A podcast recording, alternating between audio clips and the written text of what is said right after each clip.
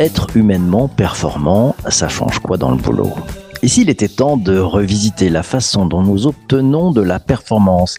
Et s'il était grand temps et s'il était, oui, grand, grand temps de challenger notre approche de la performance en la passant au prisme de l'émotion, en la passant au prisme du bonheur de travailler ensemble, de construire en collectif, de s'investir ensemble pour créer de la valeur. Et s'il était grand temps de reprendre en main notre façon même de penser la performance, et si les indicateurs de succès tomber le masque d'un monde froid et inhumain au profit de critères plus humains, plus respectueux de toi, de moi, de nous. Monde des bisounours en approche, pas si sûr. Puisqu'après tout, ce ne sont pas les machines qui créent de la valeur, mais bel et bien les hommes et les femmes qui travaillent dans l'entreprise, ça serait pas mal de revisiter notre façon d'obtenir de la performance, non? Ça serait pas mal de remettre de l'humain, de l'émotion, de l'affect et du sens. Alors, humainement performant, ça change quoi dans le boulot? Pour en discuter tous ensemble, l'invité du podcast est Faustine Duriez, la CEO et la fondeur de Coco Worker. Bonjour Faustine. Bonjour PPC. Première question pour toi Faustine, quand je te parle d'être humainement performant, euh, tu définis ça comment? Pour moi, être humainement performant, euh, et bonjour à tous, c'est euh, bah, tout simplement prendre soin et de développer son intelligence émotionnelle et son intelligence relationnelle. donc prendre soin de ses relations pour parce que en fait on sait que le partage fait partie du travail et que la collaboration fait désormais partie de la performance. Donc c'est pour ça qu'en fait avoir de bonnes relations avec les autres, ça fait seulement notre bonheur, notre bien-être, mais aussi euh, notre motivation et euh, le fait de bien travailler ensemble du coup. Et, en entreprise, on, s'y prend comment quand on veut euh, opérer cette transformation hein, d'une performance qui est très très rationnelle en ramenant un peu plus d'humain? Qu'est-ce que tu as pu voir comme bonne pratique? Nous, notre point de vue, c'est de se dire qu'on doit prendre le temps des relations. C'est-à-dire plus dire que justement prendre le temps pour les autres, c'est une perte de temps. Euh, c'est pas seulement non plus le temps passé à la machine à café, si tu veux, c'est avoir conscience euh, qu'on a un entourage professionnel et, euh, et, du coup l'entretenir entre guillemets, enfin préserver ses relations. Euh, on peut le faire de plein de façons grâce à l'attention.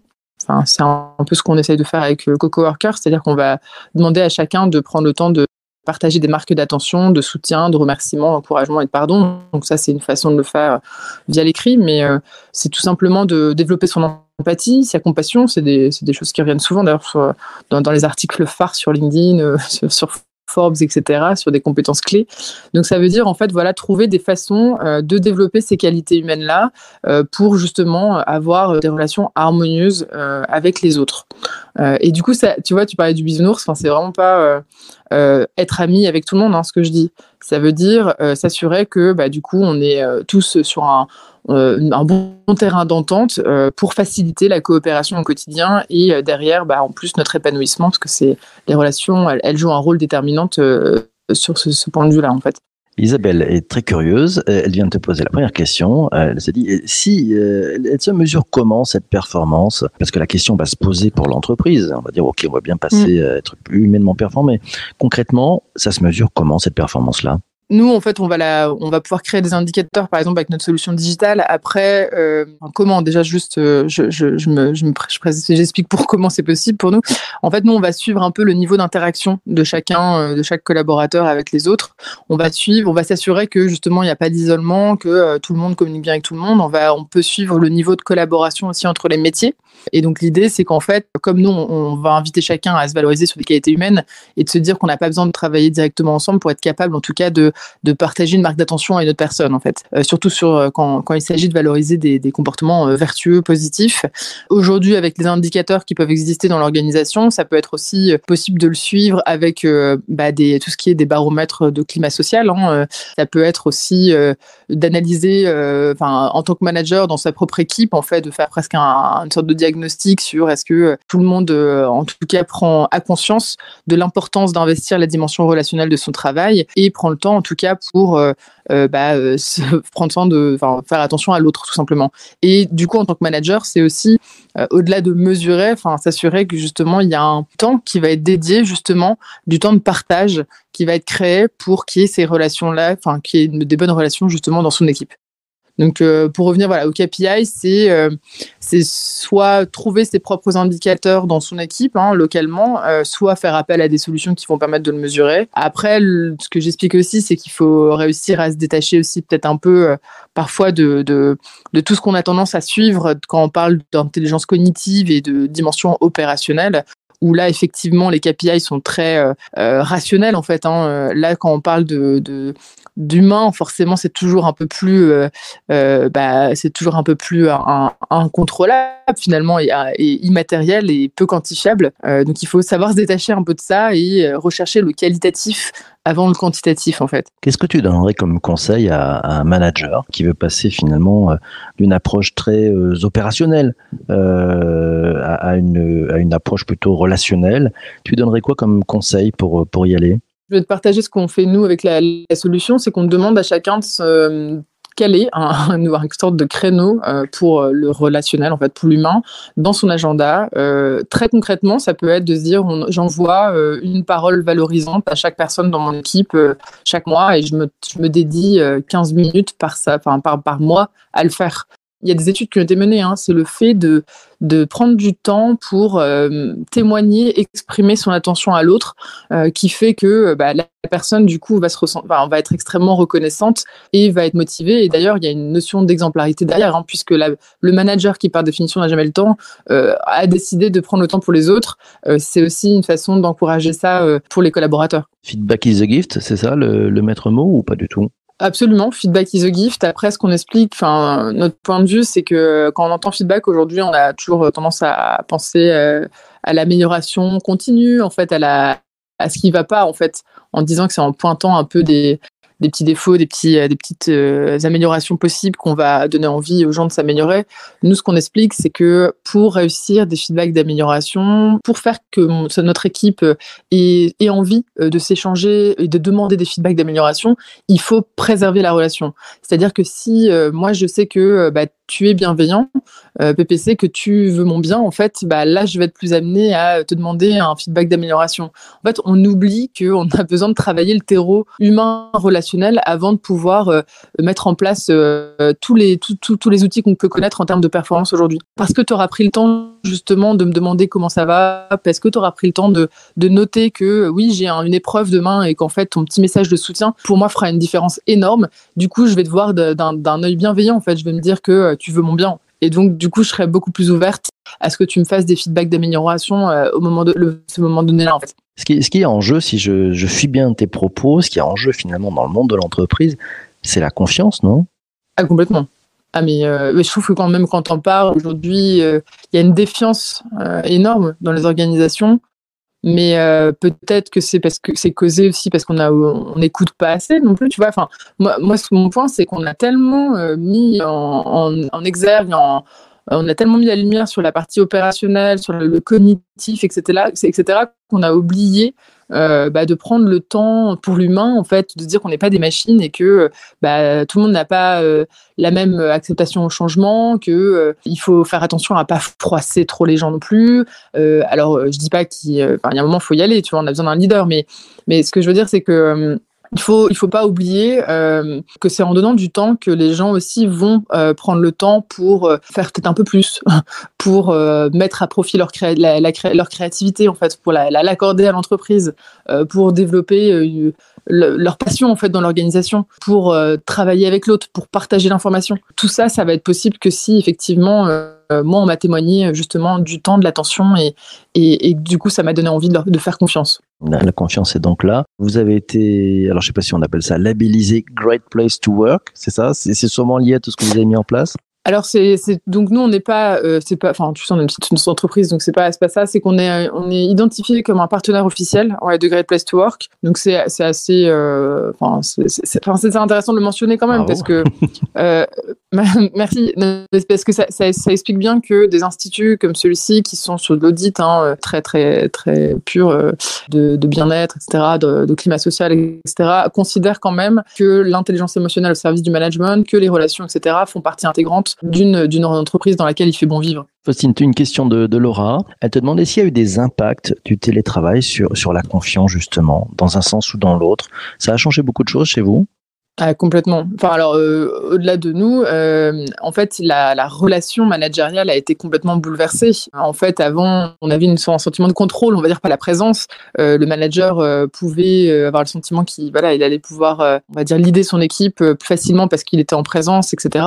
À distance, le salarié fait ce qu'il veut. En fait, hein, il peut. On avait vu des, des, effets de shadowing, donc des gens qui, qui ont disparu pendant le confinement. Enfin, si euh, moi je suis pas attaché à mon à mon manager, si je lui fais pas confiance, euh, franchement, je peux vraiment faire autre chose. Le présentalisme à distance, ça existe aussi. Donc euh, ça a révélé en fait, je trouve l'importance cruciale de la de la confiance dans le management et ça a révélé aussi l'importance de retravailler la relation. Je trouve dans, en, tant que en tant que manager pour bah, pour réussir tout simplement à, à garder ses équipes engagées hein, et performantes. Est-ce que tu as, tu as vu euh, des, ce qu'on pourrait qualifier peut-être des, effets de bord? Est-ce qu'il y a des effets de bord quand on se met à dire, allez, on va ramener une performance beaucoup plus humaine avec d'autres critères complémentaires hein, aussi à une performance plus opérationnelle? Tu as, vu des effets de bord là-dessus ou pas? En fait, il ne faut pas utiliser les mêmes outils qu'on utilise pour la partie opérationnelle. Alors déjà, on, s'accorde, donc euh, la dimension opérationnelle, elle fait appel à l'intelligence cognitive, donc tout ce qui va être euh, classement, etc.,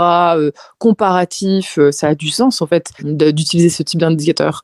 Alors que lorsqu'on est sur la partie, la dimension relationnelle, ça fait appel à l'intelligence émotionnelle, il faut savoir se détacher et on va pas, tout comme la formation, on va pas apprendre des compétences techniques comme on apprend des compétences euh, relationnelles humaines. Donc, nous, ce qu'on évite absolument sur notre euh, solution euh, qui vise justement à, prendre soin des relations, à développer l'intelligence relationnelle, émotionnelle des, collaborateurs et des managers, c'est qu'on va surtout pas utiliser de comparatif, par exemple, de classement, des choses comme ça. Enfin, l'idée, c'est pas de savoir euh, combien de personnes. Moi, j'ai reçu cinq paroles valorisantes cette semaine et toi trois. Ça n'a aucun intérêt.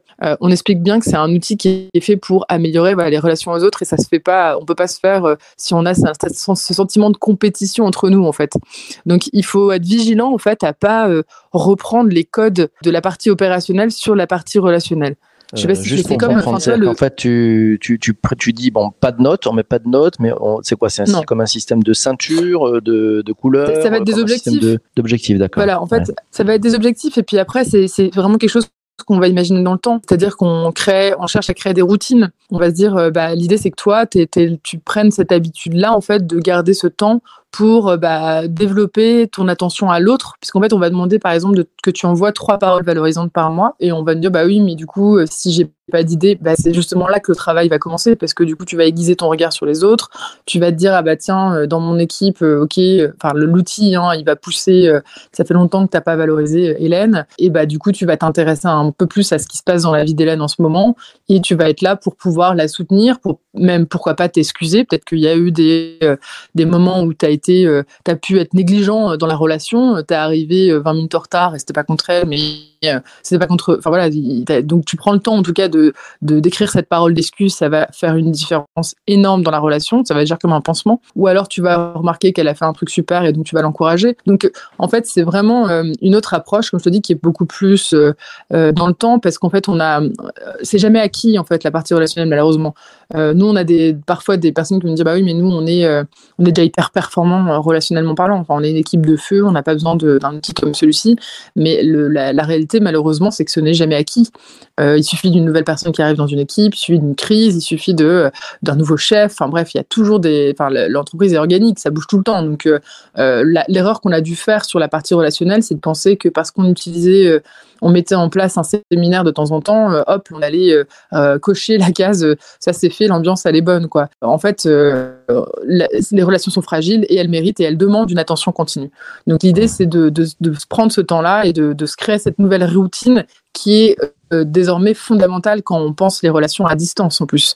Parce qu'on aura moins d'occasions de tisser des liens euh, en physique, euh, euh, par sérendipité, parce qu'on s'est croisés à ce moment-là, etc. Donc on a besoin de créer cette nouvelle routine euh, absolument clé. Si, je t'entends bien, en fait, on a l'impression quand même que c'est un sujet euh, un peu, d'éducation, c'est-à-dire qu'un peu d'éducation, de donner du feedback aux autres, de, savoir remercier quand il y a des choses, de donner des conseils pour que les autres puissent s'améliorer. Ça, ça, ça prend finalement, parce qu'on n'apprend pas forcément ça à l'école non plus. Aujourd'hui, il y, a, y a des formations pour le faire. Comment fait Bah écoute, euh, moi je regarde effectivement, hein, c'est euh, tout ce qui est compétences euh, relationnelles, émotionnelles, euh, enfin sociales. je remarque déjà que ça intéresse beaucoup. Enfin, quand on nous pose souvent la question, est-ce que c'est pas mis en place, pourquoi c'est pas mis en place dans les écoles votre, solution Je vois qu'il y a, je vois, je vois juste dans des blogs des initiatives et je pense qu'en fait ça commence à se développer. Alors ça vient souvent des États-Unis, hein, mais tu vois, tu as des murs de gratitude, tu as des élèves qui sont invités effectivement à, à s'exprimer, en fait, à être davantage conscients euh, bah, de, de leurs actes, on va dire de, du ressenti aussi des autres, parce que l'idée c'est aussi d'être capable de comprendre quelles sont les émotions, nos émotions, euh, pourquoi j'ai de l'envie, euh, en quoi ça affecte ma relation à l'autre, comment je peux euh, contrer ça. Donc, euh, en tout cas, je remarque que ça arrive. Euh, il me semble que tu as, des instituts comme l'Institut Léonard de Vinci, qui est aussi très centré sur les soft skills dans, sa façon de travailler, qui, dans sa façon de dans l'éducation qu'elle propose. Donc, euh, je pense que ça va devenir absolument clé, surtout euh, à l'heure des réseaux sociaux et, du, travail à distance, quoi. Tu nous as parlé d'un mur de gratitude et moi, j'en ai jamais vu. Est-ce que tu peux nous décrire euh, la forme que ça a et ce qu'on y trouve? Bah, écoute, c'est très très simple. Hein. C'est en gros, euh, chacun va s'envoyer, va se partager des, euh, des messages de, de remerciement et de gratitude, que ce soit envers une personne ou envers euh, envers tout simplement quelque chose de positif qui a pu se passer. En fait, hein. ce qui est intéressant avec la gratitude, c'est que plus tu la partages, plus tu en ressens. Et en plus, bah, du coup, la personne en face qui va la recevoir sera d'autant plus enfin, touchée et du coup sera aura envie en plus de, de retourner ce, ce, geste de gratitude. Donc c'est un cercle vertueux qui est qui est hyper chouette et, et, intéressant pour, la, pour, la, pour les relations. Euh, D'ailleurs, c'est vraiment nous on utilise trois émotions. Hein. Je, je, fais un petit aparté, mais que vous pourriez tous utiliser dans la vie professionnelle en fait. Hein. Donc on utilise la gratitude comme je disais, qui va s'exprimer en disant merci, mais aussi l'admiration qui s'exprime en disant euh, bravo et la compassion en exprimant des paroles de soutien et de pardon. Ça, c'est des choses qu'on qu peut activer régulièrement. Et ces trois émotions positives, elles ont la particularité de créer de la confiance, justement, et de l'attachement entre les personnes et de prévenir des conflits. Pour ce qui est du mur de gratitude, ce qui est sympa, c'est que c'est très visuel et que ça, euh, du coup, euh, va nous donner envie enfin, voilà, de, participer. Il y a un truc très collectif. Euh, bah, après, sur la plateforme qu'on propose chez Cocoworker, si tu veux, tu as ça en, en, digital et en instantané. Quoi. Et ce qui va être intéressant, c'est qu'en plus, les personnes vont pouvoir à chaque fois on lit en fait chaque parole de gratitude à des à des valeurs, des comportements qu'on cherche à développer, à promouvoir en entreprise. Et ça permet aussi d'ailleurs de déceler bah, ses forces euh, humaine grâce aux autres. Parce que je vais dire, bah, tiens, merci pour ça, et tiens, je vais le relier à telle force, telle qualité humaine. Et ça permet aussi quand même aux salariés de pouvoir davantage quantifier et euh, objectiver finalement ces, ces qualités humaines-là, qu'on lui demande d'ailleurs de plus en plus dans les entretiens individuels de fin d'année.